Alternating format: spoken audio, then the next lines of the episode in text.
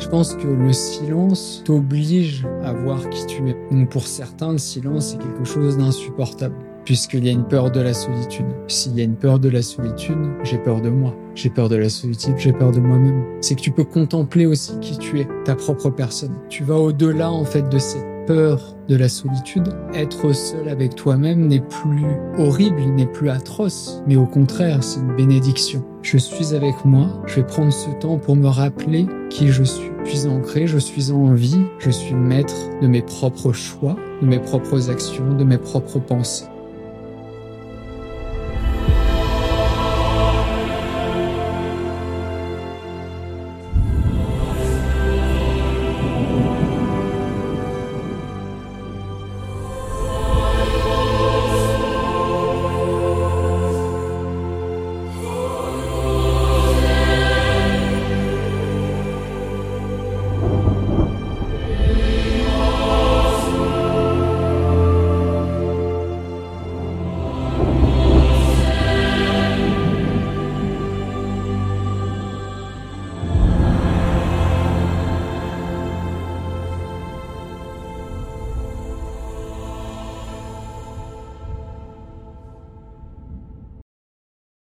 Bonjour à tous. Avant de commencer ce nouvel épisode, je tiens tout d'abord à vous remercier d'avoir été si nombreux pour l'écoute du premier épisode. Merci infiniment pour vos messages de soutien et d'encouragement. Cependant, parmi les 300 personnes qui ont écouté cet épisode, 76% ne sont pas abonnés à cette chaîne. Mon objectif est d'atteindre les 50%. Alors si vous aimez le podcast, si vous aimez mes créations, je vous demande de vous abonner à cette chaîne et ainsi me soutenir pour le futur. Car le simple fait de vous abonner me permet d'avoir plus de visibilité sur d'autres personnes. Est-ce que vous pouvez me rendre cette petite faveur? Si oui, je vous invite à vous abonner dès maintenant ou à noter ce podcast sur les plateformes de streaming. Et hum, je vous retrouve pour le second épisode qui cette fois-ci est plus court, plus concis et plus synthétique que le premier. J'espère qu'il vous plaira et je vous souhaite une merveilleuse écoute.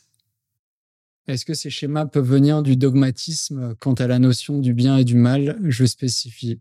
Je pense que chacun d'entre nous a été éduqué dans cette euh, euh, dans ces notions de, binarité entre le bien et le mal, entre être éveillé et non éveillé, entre le bien et le mal. Ce que tu fais, c'est pas bien. Et je, en fait, je le vois pas comme ça. Si tu vois euh, la vie comme ça, avec ces deux notions uniquement, je pense que tu t'en veux toujours en fait, parce que tu as toujours peur de faire le mal. Et là, on n'est pas à l'école. Là, on est dans la vraie vie maintenant. Et la vraie vie, tu peux pas avoir peur de faire le mal. C'est pas possible. Tu peux pas vivre si tu as peur de faire le mal, ou de faire le bien, ou de faire tout court. Et je pense que ça immobilise en fait la personne. C'est je ne vais pas faire ça parce que j'ai peur de la blesser ou de le blesser. Mais c'est pas ça le but de la vie. Et c'est pas comme ça à mes yeux que la vie doit être vue. Sinon tu te restreins. Sinon tu portes un masque. Tu deviens une autre identité, tu n'es plus toi. Tu deviens la personne qui ne veut plus blesser autrui. Donc tu te tais. Oui, regardez, j'en ai des frissons. Je sais pas si vous pouvez voir d'ici. Donc le, je pense qu'effectivement, il y a ce dogme de bien et de mal dans notre société. Mais à mes yeux, ce dogme, le but, c'est de s'en détacher le plus possible. C'est pas facile, je le reconnais, puisque ce dogme a créé beaucoup de traumas chez chacun. Tu vois, cette peur de ne pas faire le bien, d'être méchant, voyez, de tout ça. Tiens, non, mais je vais pas lui dire ça, sinon il peut mal le prendre. Et on s'en tape s'il le prend mal. Le but, c'est que toi, tu t'exprimes. Alors, il y a certaines façons de parler, certes. Évidemment, d'être courtois et respectueux dans ta façon de t'exprimer. Mais que la personne prenne mal la chose, c'est son problème. Et c'est pas de ta faute. Si toi, tu t'exprimes avec volonté, avec justesse, et que l'autre le prend mal, Et à un moment, tu vois, c'est son propre, c'est sa propre blessure, tu vois, qui, euh, qui se réouvre. Mais sa blessure, elle était là avant ta parole. On, fait découvrir, notre parole fait découvrir les traumas et les blessures de chacun. Mais on pense que c'est l'autre qui nous fait du mal. Mais c'est pas l'autre qui nous fait du mal. On se fait du mal et on se tait parce qu'on ne veut pas faire du mal à l'autre.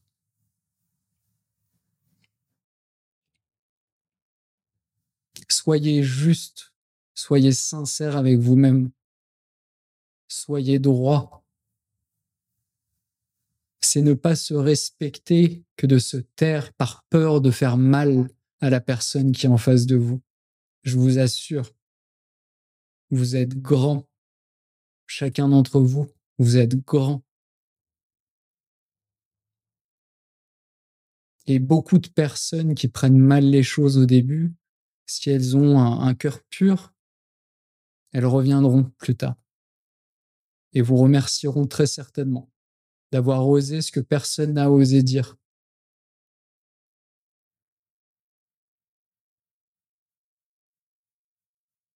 Voilà, j'espère que ça a répondu un peu à ça, Elena. Euh, je dois retourner bosser. À mon grand regret, je pensais juste te faire un coucou pendant ma pause. Continue comme ça, mon frère. Tu vas devenir un grand homme. J'adore ta prose et ta personnalité. Tout ce que tu dis est tellement vrai. Tu peux être fier de ton parcours. Bonne soirée, bon stream. On se voit bientôt.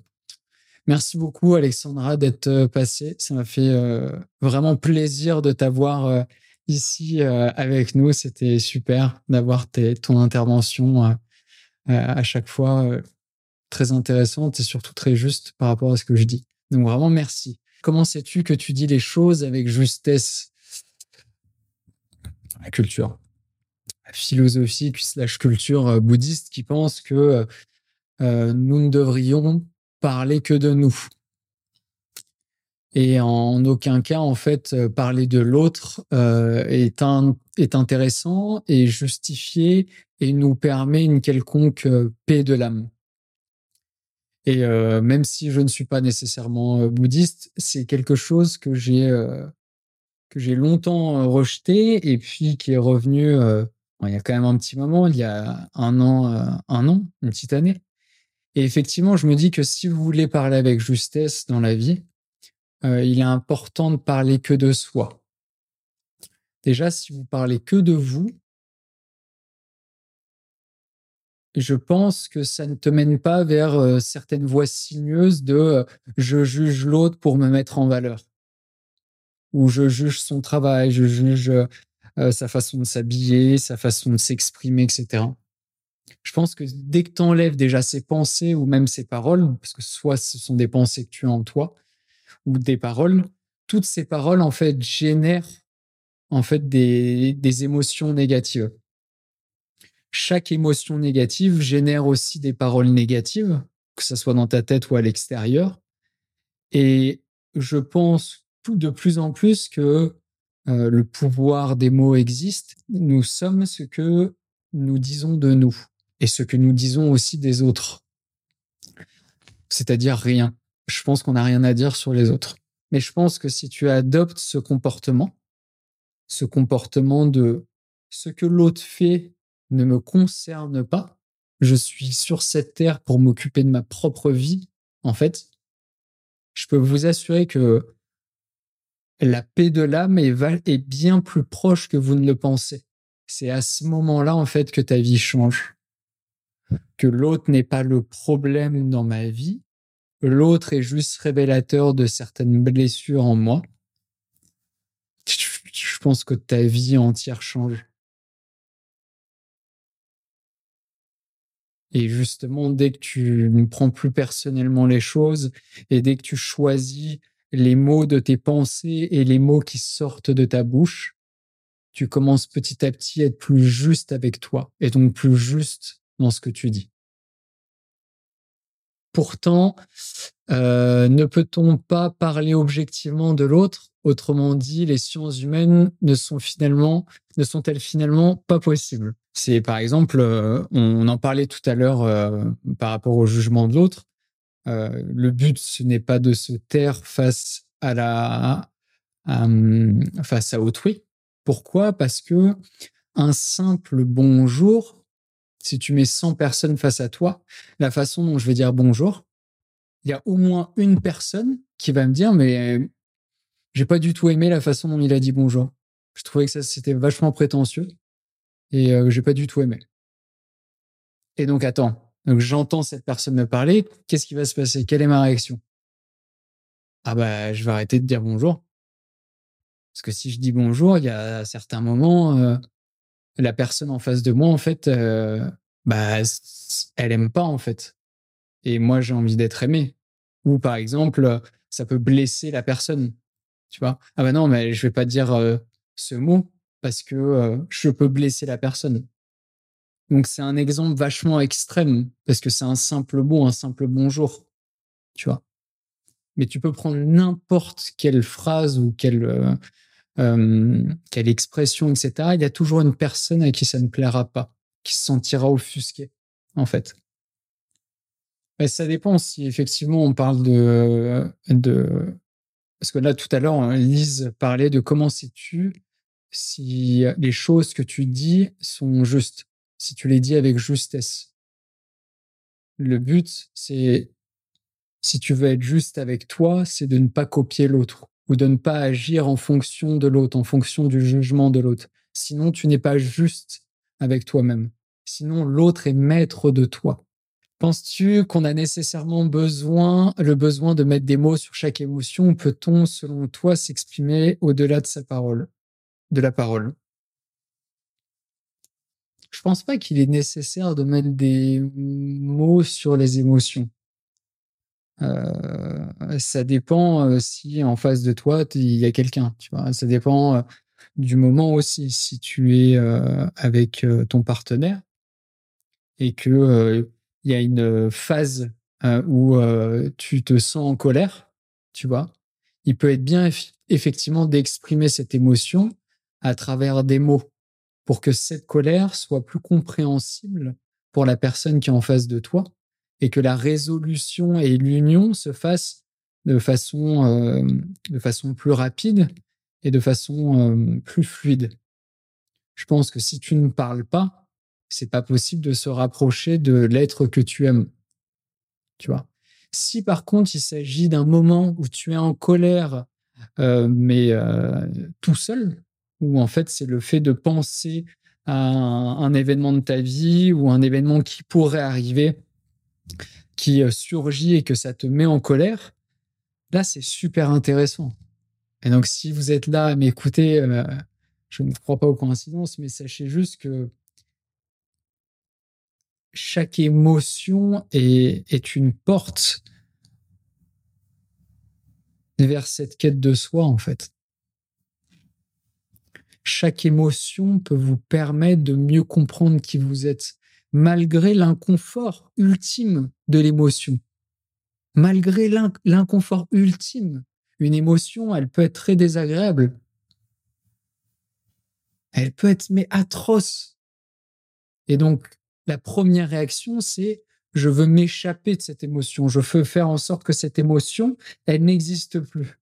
Et c'est là où les substances, on en parlait euh, le premier live, les substances comme l'alcool, les drogues. Euh, je parle beaucoup de, jeux, de, que ce soit le jeu d'argent, que ce soit le, le binge watching, que ce soit euh, l'achat compulsif euh, en ligne. Tout ça, en fait, te permet de ne plus voir et de ne plus ressentir cette émotion. Mais cette émotion, c'est ce qui te permet déjà d'être en vie et aussi de comprendre, de mieux comprendre qui tu es. Pourquoi cette émotion me rend en colère. Je comprends pas. Ok, je vais essayer de comprendre. Je vais prendre, je suis responsable. C'est pas la faute de l'autre. C'est pas ce que l'autre m'a dit, c'est pas votre famille, c'est pas vos amis, c'est pas eux. Ok? Eux, ils se sont juste exprimés. Dans cette phrase, qu'est-ce qui m'a rendu colérique? Qu'est-ce qui a fait? Là, j'ai pas de sujet, pas d'exemple euh, auquel je pense. Donc, je vais penser vite fait à, un sujet. Mais c'est une discussion que j'avais eue avec mon meilleur ami il y a, il y a un an et demi. non, ça va faire presque deux ans, je crois. Peut-être un an ou deux ans. Et j'avais eu cette discussion et il me disait, j'étais à un dîner de famille l'autre jour et une amie à ma mère, je crois que c'était une amie à sa mère, a dit quelque chose à haute voix en parlant de lui et il, a pété un câble dans sa tête. De mémoire, c'est ce qu'il m'avait dit, il a pété un câble. Et, il a commencé à parler de cette fille, mais de toute façon, cette fille, elle est comme ça, comme ça, comme ça. Et puis, je lui ai dit, mais au lieu de diriger en fait ton tes, intentions vers elle et euh, euh, de ne pas être responsable de tes propres émotions, essaye de voir à l'intérieur de toi et non à l'extérieur. Sachez juste une chose, dès que tu regardes à l'extérieur de toi, c'est fini. Tu as perdu. Tu ne peux pas comprendre, apprendre quoi que ce soit si tu regardes à l'extérieur de toi. Si la faute c'est l'autre, c'est fini. Tu as perdu dès que tu rentres à l'intérieur de toi et que tu te dis, OK, le fait que cette personne euh, pense ça de ma chérie, de la femme que j'aime, pourquoi ça me rend en colère? Alors qu'il ne s'agit pas de moi. Il s'agit juste d'une personne que j'aime. Oui, mais j'ai pas envie qu'on blesse les personnes que j'aime. Peut-être mais c'est pas de ton ressort. Et ça, c'est un contrôle que l'on a sur, la, sur les personnes que l'on aime. On veut les protéger, ok, mais elles sont capables elles-mêmes de se protéger. Et ce n'est pas notre rôle. Nous sommes ni le père, ni la mère de la femme ou de l'homme que l'on aime. Si tu protèges en permanence, tu n'es plus l'amoureux ou l'amoureuse, mais tu es le père et la mère ou la mère. Je parle de chérie euh, de, couple, mais on peut parler après euh, d'autres choses. Et donc, vous voyez, j'ai juste fait ce simple euh, cheminement de pensée. J'ai pas envie qu'on fasse du mal aux personnes que j'aime. Petit à petit, oui, mais c'est une question de contrôle. Ah oui, mais je vais lâcher prise. Et si je lâche prise, cette émotion colérique, elle ne peut plus exister puisque j'ai lâché prise. Et donc, il y a apprentissage et donc il y a évolution. Bingo. C'est merveilleux la vie, quand même. La vie, elle est super bien faite. En vrai, je suis content de, moi. Euh, parce que j'ai réussi à mes yeux à expliquer euh, de façon claire. Et c'est quelque chose pour moi qui n'est vraiment, c'est un concept qui est pas simple déjà à exprimer et à faire comprendre. Mais bon, peut-être que vous avez rien compris. c'est moi qui me fais un film et je me dis putain, euh, bravo. non, je, pense que dites-moi hein, si vous avez euh, bien compris, mais mais voilà, si ça a pu répondre à, à ta question, Sacha. Petite pause durant l'épisode de podcast s'il vous plaît, pas s'il vous plaît, si il vous plaît l'épisode. Je vous invite vraiment à aimer cette vidéo. Vous imaginez même pas à quel point ça peut euh, m'aider. Donc voilà, ça prend littéralement 5 secondes et, moi, ça m'aide beaucoup. À présent, je vous laisse continuer cet épisode. Merci à vous.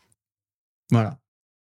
Mais je suis trop content. Je passe, et je tiens à le préciser, je, passe un, merveilleux moment avec vous. Euh, euh, vous voyez, je suis même émotif. Vous voyez, j'en ai les larmes aux yeux. euh...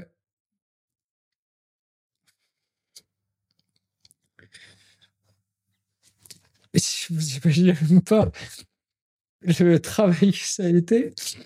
Donc, euh, donc je, suis, je vraiment super, super heureux.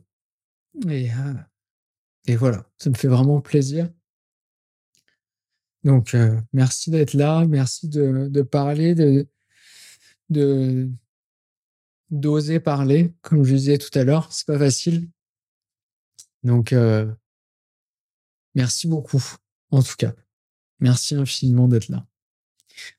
Alors que vivre l'émotion, c'est sain, dans une expression de soi mesurée, bien sûr, mais c'est encore mal compris dans la société. Je pense aussi que c'est euh, très mal vu, puisqu'il y a une forme euh, de faiblesse qui est liée euh, à l'émotion, en tout cas euh, par rapport au regard de l'autre sur cette émotion. Il y a plusieurs choses. C'est que l'émotion, le but, c'est de ne pas faire du mal à, à son prochain lorsqu'elle est exprimée.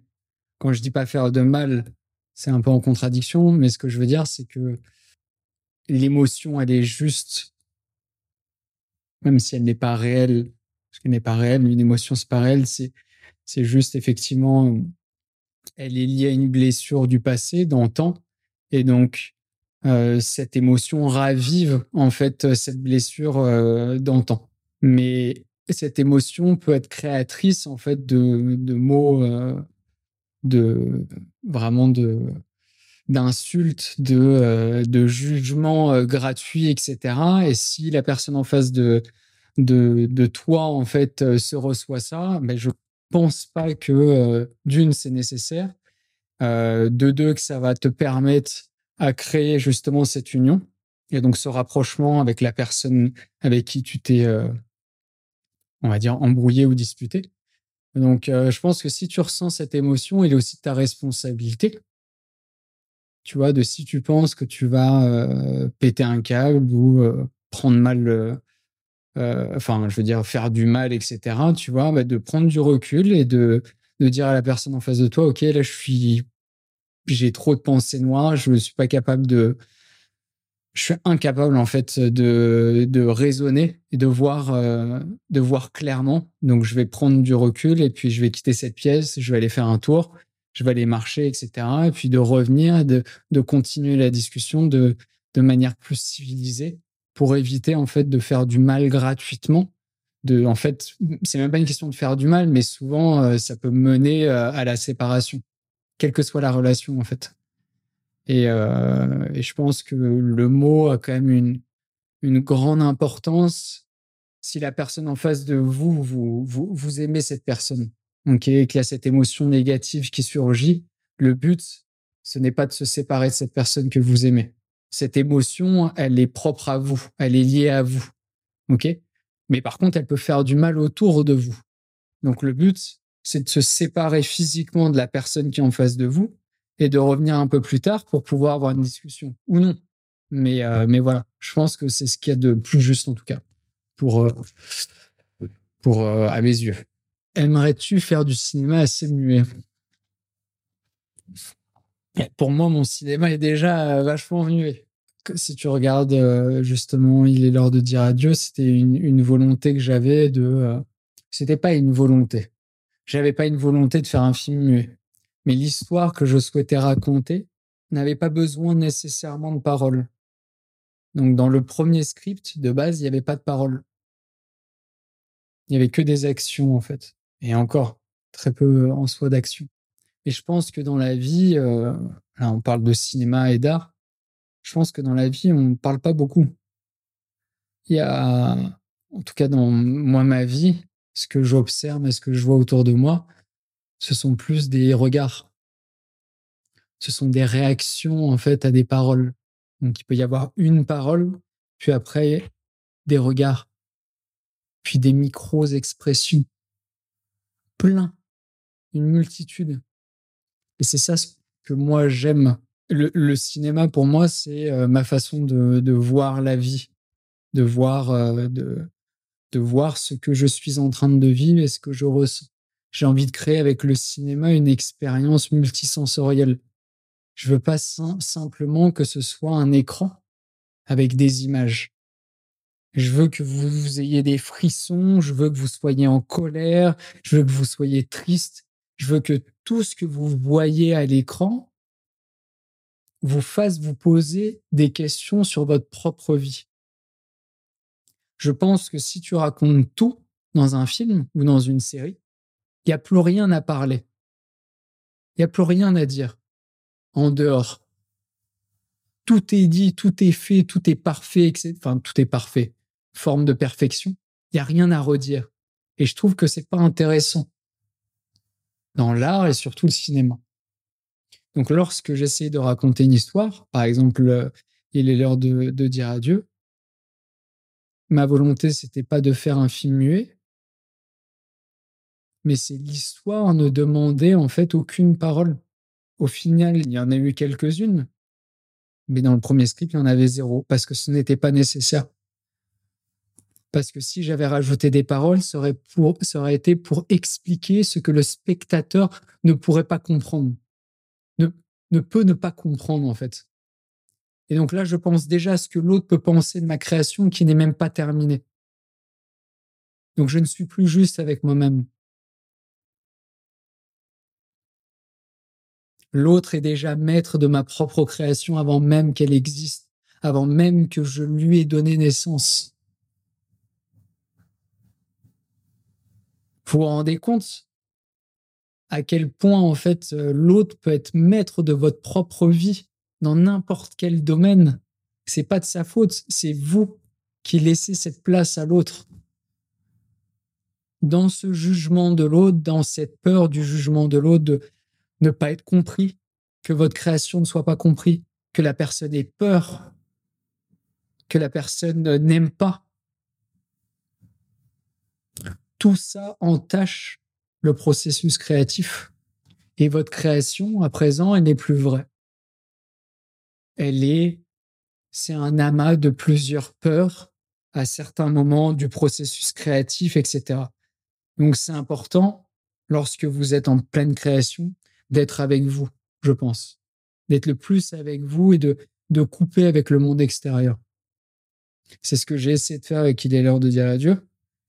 Et euh, la version finale, j'en suis justement très très fier. Enfin, très très fier.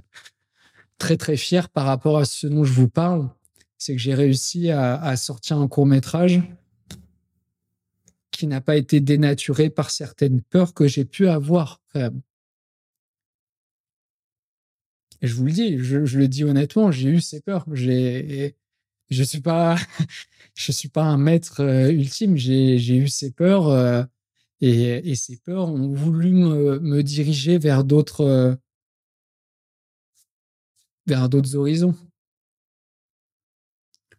Et euh, c'est souvent en fait ce qui se passe, c'est que je crée une première version du film, je la montre, alors que je devrais pas la montrer. J'ai appris de mes erreurs.